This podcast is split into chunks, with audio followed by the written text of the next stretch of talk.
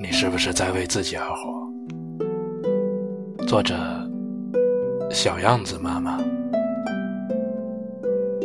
我们耳边总是充斥着很多声音，告诉你别在外飘着了，该回家了，年纪到了，该结婚了，为了孩子千万别离婚。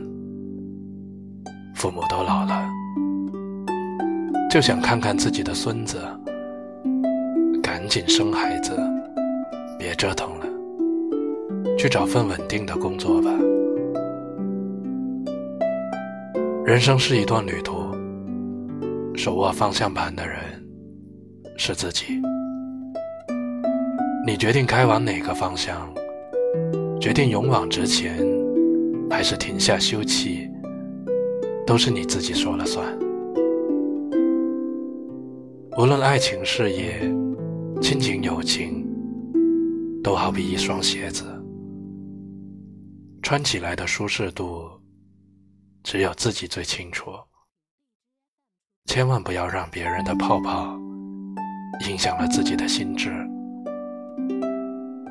因为你成功也好，失败也罢，最多。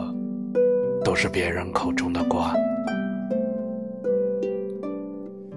有时候，生活不是用来妥协的。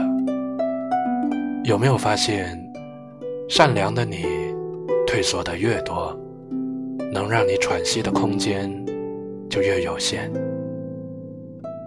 日子也不是用来将就的。